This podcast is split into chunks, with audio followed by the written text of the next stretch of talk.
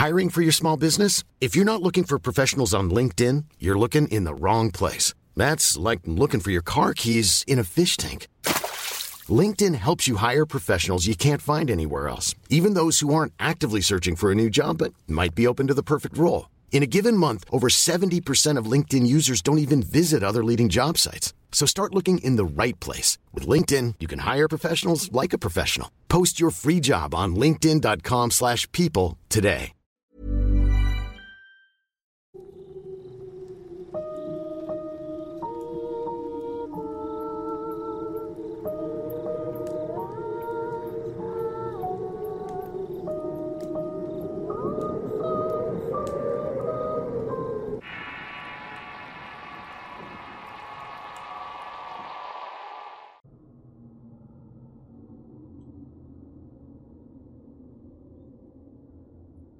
El día de hoy continuaré con una leyenda conocida por muchos entusiastas del tema paranormal.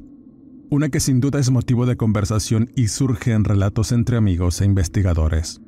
Proveniente de los llanos venezolanos y colombianos y es de una figura conocida entre los espectros aleccionadores que a diferencia de los femeninos, estos no esconden su verdadera naturaleza horrenda y violenta, detrás de un velo de belleza o amabilidad. Al ser entidades masculinas aparecen con tal fuerza e ira que el solo mencionar su nombre es sinónimo de desgracias, muerte y mucho temor en aquellos lugares donde aún se cree firmemente en su presencia. El llano y los sitios rurales donde se tiene la certeza de que esta entidad aún ronda, esperando el momento adecuado para atormentar y provocar la peor de las muertes. A aquellos que han preferido alejarse del camino del bien y las buenas costumbres, además del temor a Dios. Muchos aún temen andar por caminos solitarios y aún más.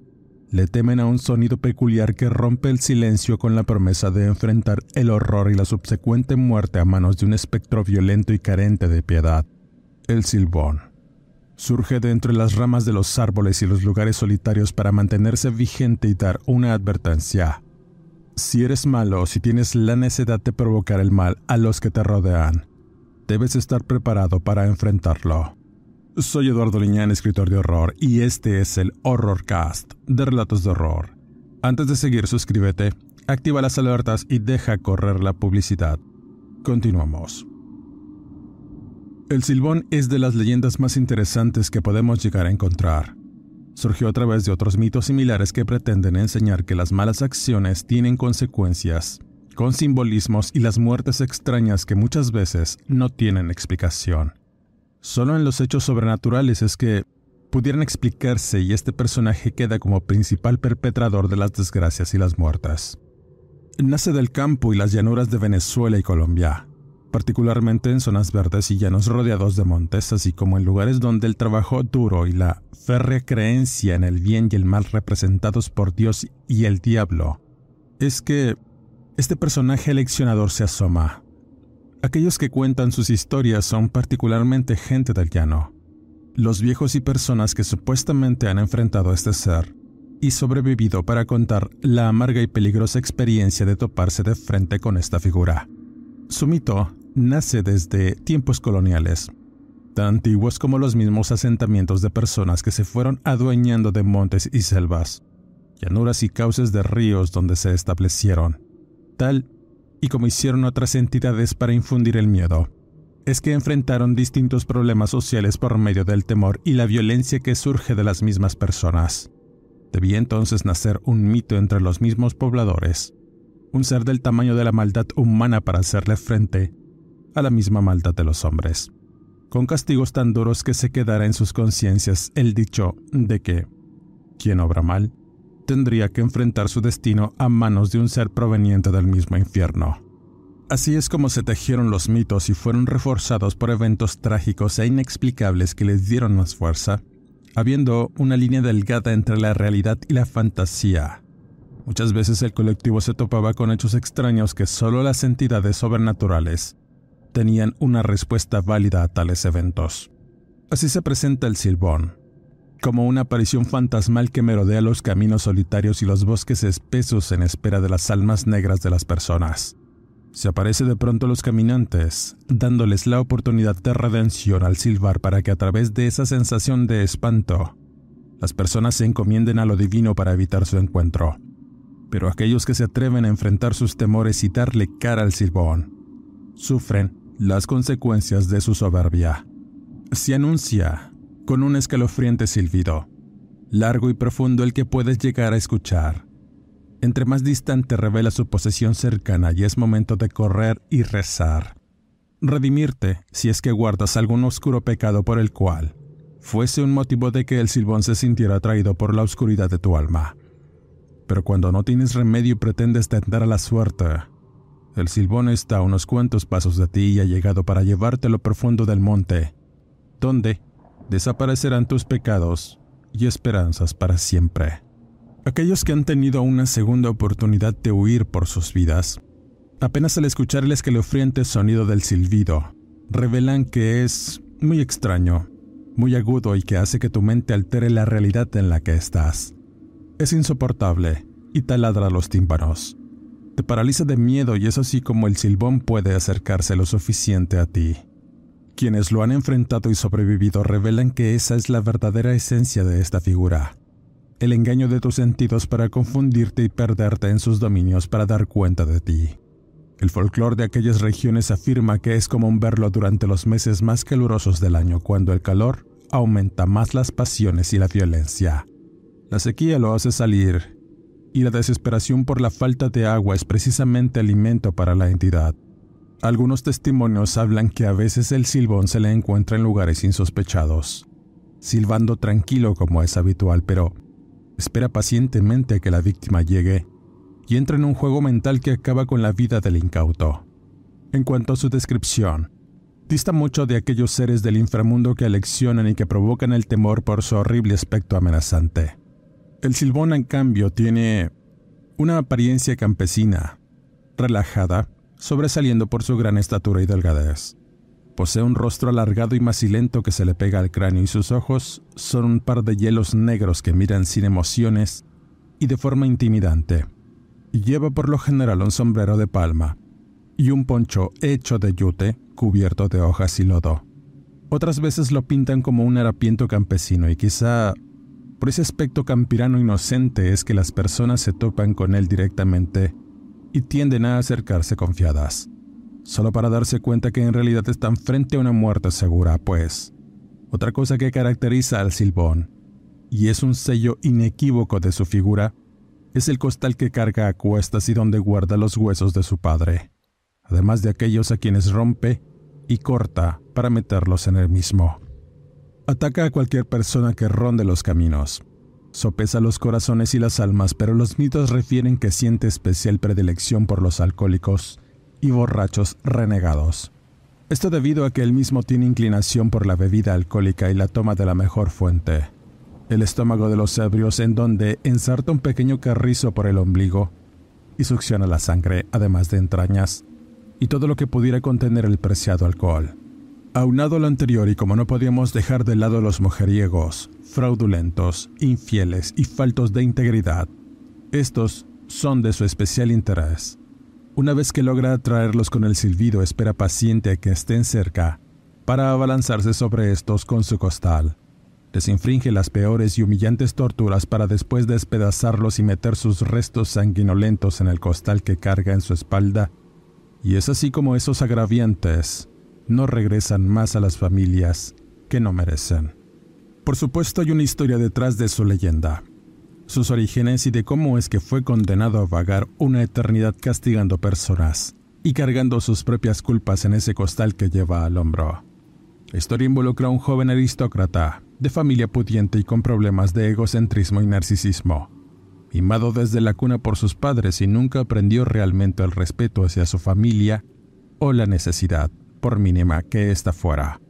Al ser un hijo consentido era común que no desempeñara algún trabajo, portándose déspota y caminando con orgullo en las calles mientras silbaba todo el tiempo. La gente lo miraba de reojo y con cierta envidia, pues el hombre no le preocupaba absolutamente nada en la vida, y tenía todo el alcance gracias a sus padres que lo consentían, hasta en el más mínimo deseo. Sin embargo, ocurrió un evento que marcaría su historia debido a la envidia que sintió. Al enterarse que alguna de sus amistades tuvo la oportunidad de comer ciervo aderezado durante una cena, tuvo que solventar esa necesidad y la envidia además de un profundo deseo de quedar bien y no quedarse atrás por ningún motivo ante un grupo de jóvenes al igual que él, mimados y consentidos. De tal manera que, y haciendo gala de su falta de respeto, les exigió a sus padres cenar ciervo una de esas noches. Al no contar con la carne del animal, el padre del joven le prometió ir al monte a cazar uno para saciar su hambre y deseo de presunción. El hijo exasperado y siempre hostigando a su padre todo el tiempo para que le cumpliera sus caprichos, decide acompañarlo al bosque a cazar el animal. Pero a medida que pasaba el tiempo y se iban adentrando más en el verde interminable de las montañas buscando un ciervo, este nunca apareció. La falta de experiencia en temas de cacería de ambos hombres los hizo buscar en vano al animal, hasta que cayó la tarde y con mucha frustración se dieron a la tarea de regresar a la casa no estaba dispuesto a hacerlo, por lo que continuó el camino buscando por todas partes.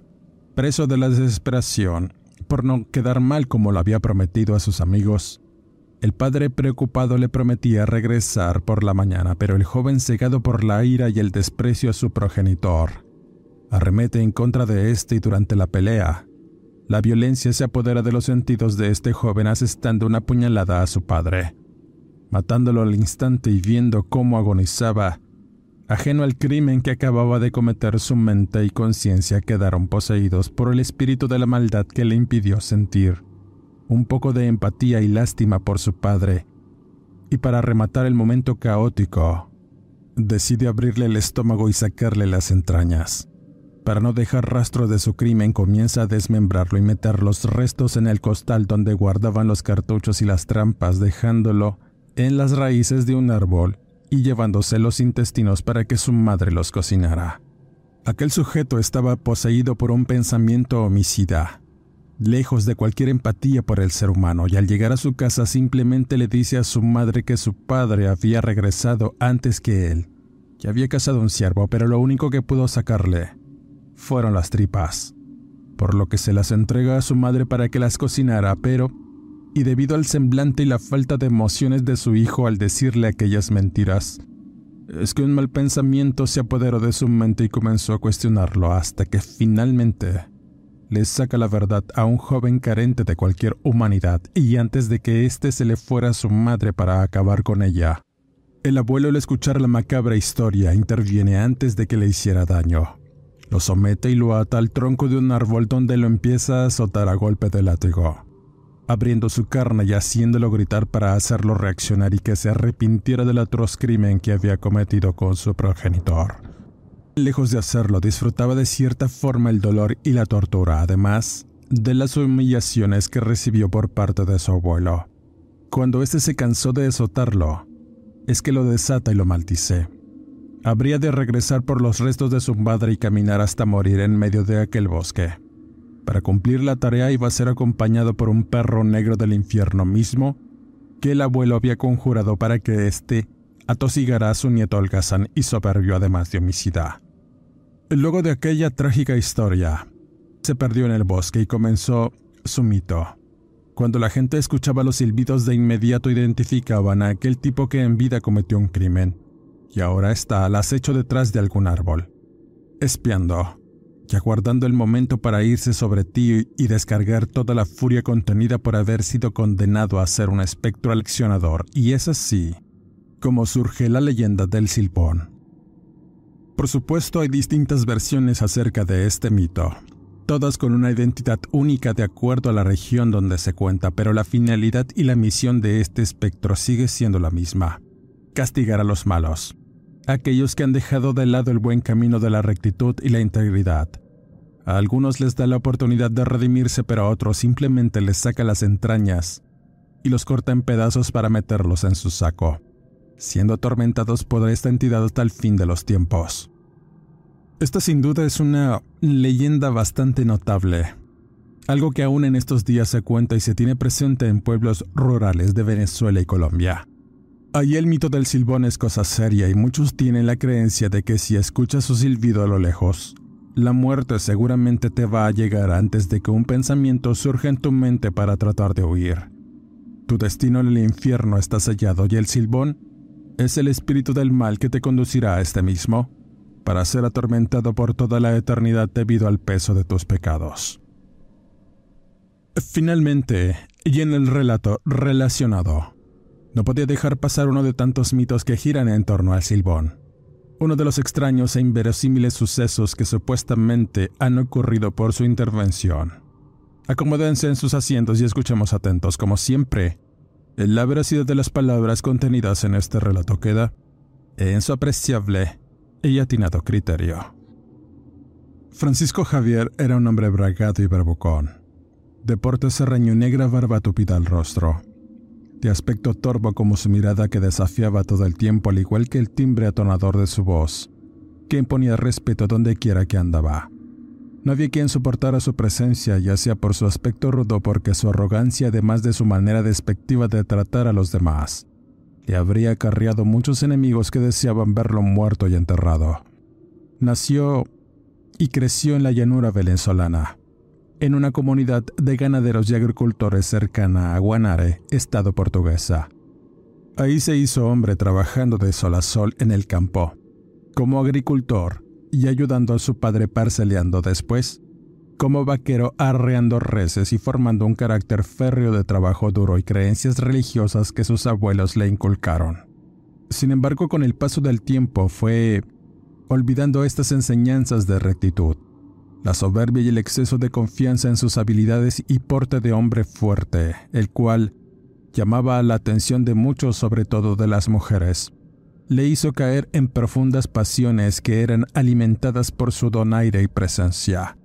Era un montador de caballos diestro, además de ser coledor de reses y un jugador empedernido al que le gustaban las apuestas. Ganarlo era todo, y eso atraía mucho a las personas no solamente por admiración, sino por el odio que generaban las envidias malsanas.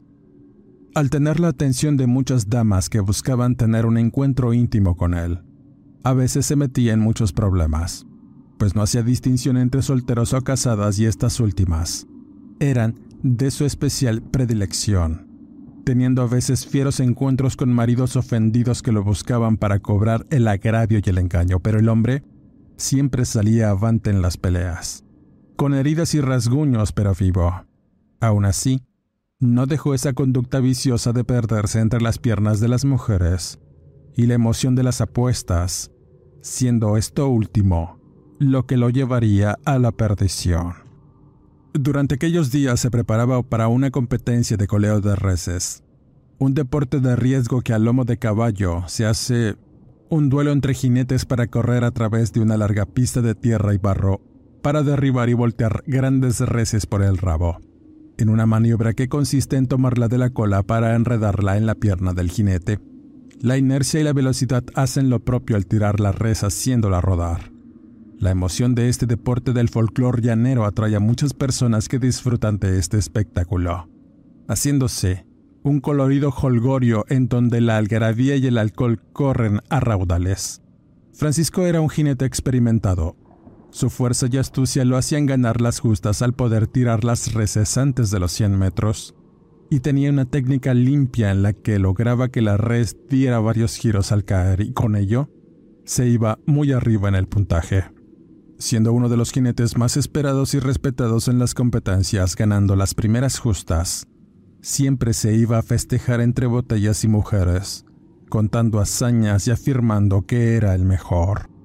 Pero en ese momento uno de los asistentes rompe el momento con una afirmación.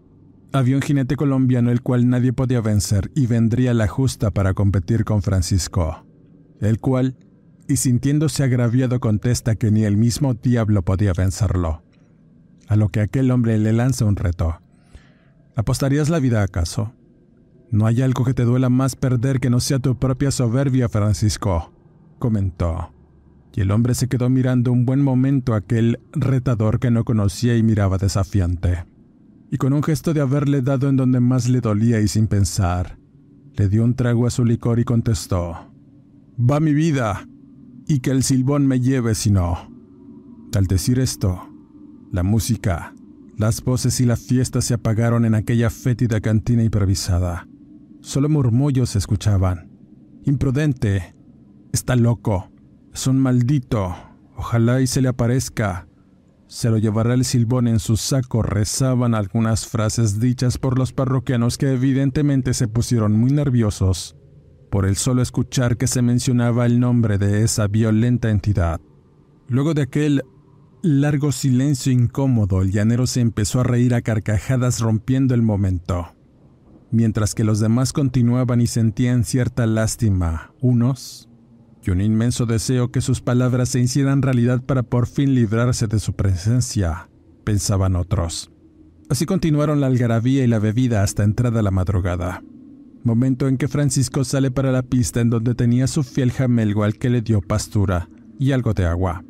Descansó un poco la borrachera y se quedó dormido hasta que nuevamente los gritos estruendosos de júbilo y el que lo llamaran para iniciar la justa lo despertaron. Luego de levantarse tambaleándose como pudo, se preparó para iniciar la competencia. Al mirar al joven jinete que tenía que vencer, sintió que podía derrotarlo. Era un colombiano moreno y muy corrioso que no se miraba tan fuerte como él para colear una pesada res de casi media tonelada. Y así comenzó la justa. Francisco, aún con los efectos de la resaca como pudo, intentó no caerse del caballo al colear y apenas pudo tirar un par de reses. Pero el colombiano era diestro, muy aventajado y con una gran experiencia en monta y coleo. Habilidades que terminaron por vencer al venezolano en muchos sentidos y Francisco había por fin perdido su corona y eso lo mandó a la locura. El hombre no podía creer la tremenda humillada y el perder su reinado como el mejor. Un odio y frustración crecieron en él, pero no se iba a quedar de brazos cruzados. Su mente se trastornó tanto por haber perdido como por el alcohol que bebió para quitarse la sensación de la derrota que, envalentonado, se acercó a donde todos festejaban el triunfo del colombiano. Estaba con su familia, su esposa y un par de hijos. Todos estaban disfrutando de la victoria de su padre y el premio en efectivo que le serviría para trabajar la tierra en las llanuras orientales de Colombia, de donde eran. Al ver a Francisco entrar con un mal semblante y una mirada cargada de ira, todos se callaron y colocaron sus manos en sus cuchillos.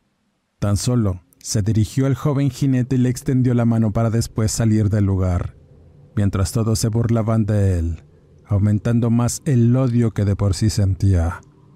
Pero el llanero no era un buen hombre, y conspiró para vengarse, esperando paciente entre la oscuridad a que el colombiano y su familia salieran de cenar. Lo siguió de cerca por la vereda oscura y cuando lo consideró pertinente, sale al paso y comienzan a vociferar entre ellos. La discusión llevó a Francisco a hundirle el cuchillo en la panza al colombiano, que agonizante cae doléndose, mientras su mujer asustada e intentando ayudarle se abalanza en contra del llanero y de igual forma. Le asesta un golpe filoso al cuello para terminar con su would you like to look five years younger? In a clinical study, people that had volume added with Juvederm Voluma XC in the cheeks perceived themselves as looking five years younger at six months after treatment. Look younger, feel like you. Add volume for lift and contour in the cheeks with Juvederm Voluma XC. Reverse signs of aging by adding volume to smooth laugh lines with Juvederm Volure XC. For important safety information and to find a licensed specialist, visit juvederm.com. That's J U V E D E R M.com. Not for people with severe allergic reactions, allergies to lidocaine, or the proteins used in Juvederm. Common side effects include injection site redness, swelling, pain, tenderness, firmness, lumps, bumps, bruising, discoloration, or itching. There's a risk of unintentional injection into a blood vessel, which can cause vision abnormalities, blindness, stroke, temporary scabs, or scarring. Talk to a licensed specialist to find out if it's right for you. Many of us have those stubborn pounds that seem impossible to lose, no matter how good we eat or how hard we work out. My solution is PlushCare.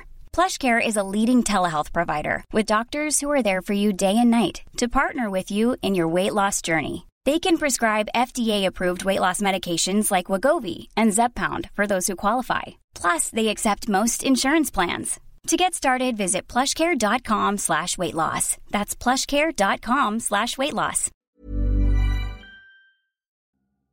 La primavera está aquí. Así que es el mejor momento para sacar lo viejo de la rutina y vivir nuevas experiencias. Entre ellas nuestros estrenos de terror y hasta una nueva manera de obtener dinero con tus compras gracias a iBota. iBota es una app que puedes descargar totalmente gratis y que te da la mayor cantidad de dinero en efectivo en cientos de artículos y marcas. No solo las botanas que disfrutas mientras nos escuchas. Olvídate de otras apps que son igual que brujos charlatanes y solamente te dan puntos fantasmas. Con iBota simplemente agrega tus ofertas a la aplicación y obtén dinero real que podrás transferir a tu cuenta bancaria, PayPal o tarjeta de regalo. No lo dudes y únete a una comunidad con 50 millones de usuarios que ya disponen de los beneficios de más de 2.700 marcas y tiendas, como Lowe's, Macy's, Sephora y Best Buy. Y para que termines de convencerte, en este momento iBota está ofreciendo a nuestro público 5 dólares solo por probar iBota usando el código ROR cuando te registras. Solo tienes que ir al App Store o Google Play Store y descargar la aplicación iBota gratis para comenzar a ganar dinero en efectivo y usar el código ROR. Esto es iBota en Google Play o App Store y usa el código ROR. Aprovecha los nuevos comienzos y corre a descargar la aplicación para ganar más cashback.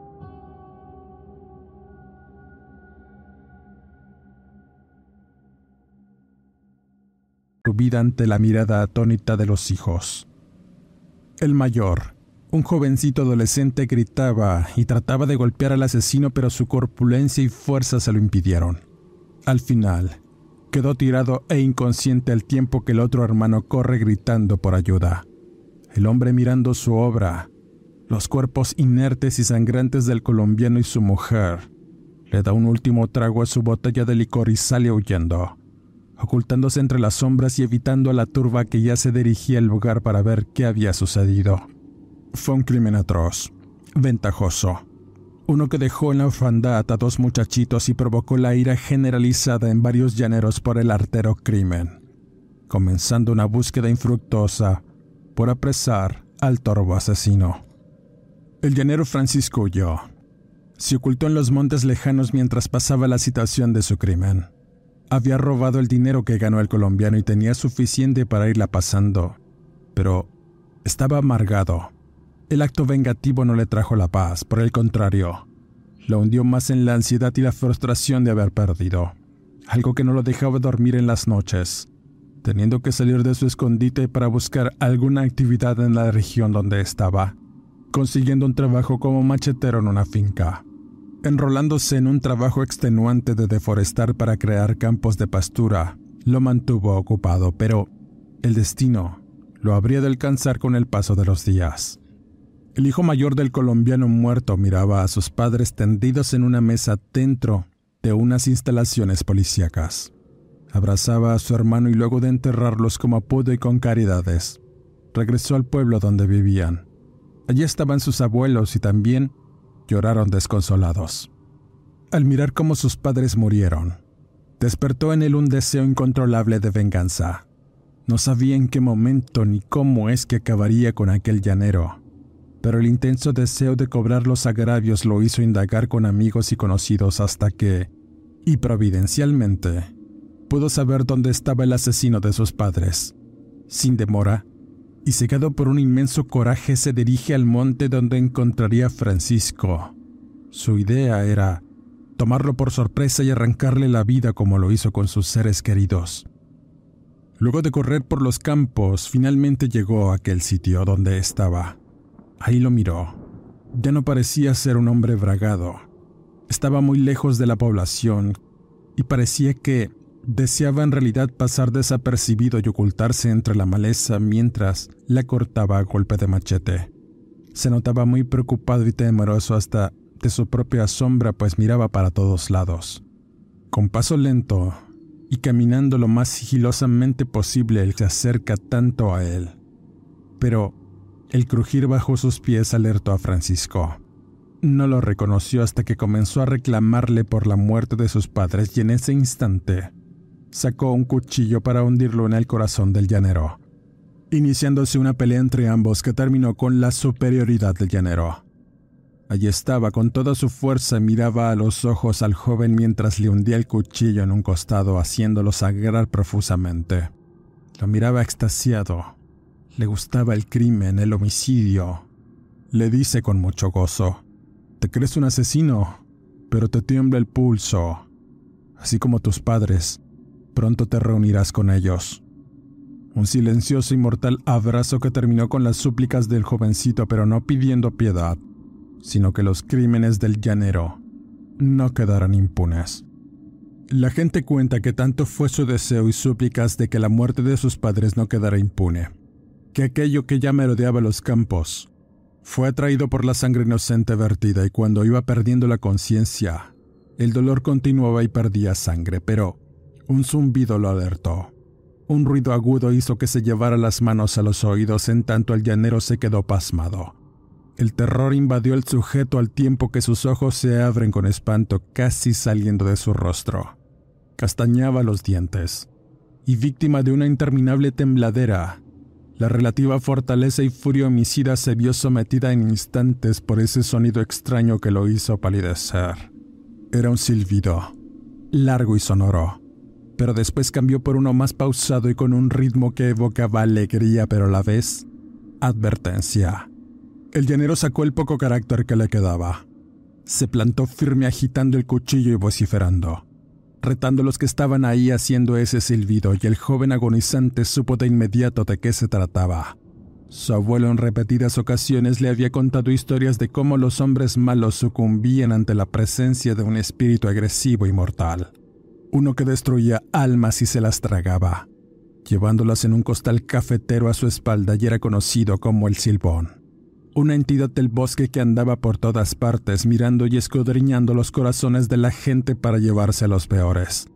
Y el llanero Francisco era candidato ideal para infringirle los peores tormentos.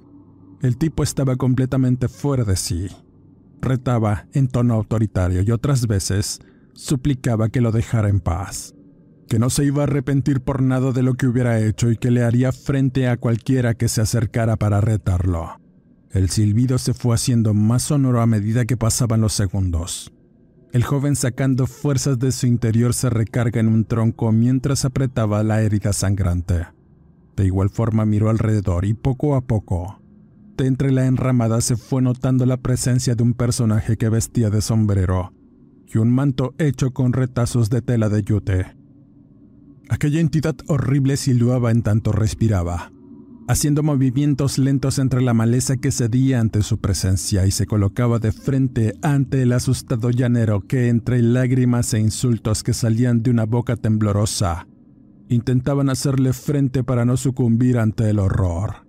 Al parecer no era la primera vez que se presentaba ante aquel hombre, pero el derramamiento de sangre del joven fue algo que inundó el monte con violencia y mucha furia además de las plegarias del malherido para que algo castigara el crimen y ese castigo surgió imponente entre la enramada. Era un rostro sombrío debajo del sombrero y un par de brillantes ojos que es lo único que resaltaba, además del sonido silbante que hizo arrodillar al llanero para soltar el cuchillo y extender los brazos, aceptando su destino ante aquella entidad. Lo siguiente el joven maltrecho lo describe como unos largos brazos que se postran sobre los hombros de Francisco. Las manos de largos y cadavéricos dedos se aprisionan de su cabeza y con una fuerza descomunal aprieta. El sonido de los alaridos de dolor y miedo se mezclaron con el crujir de los huesos del cráneo del hombre.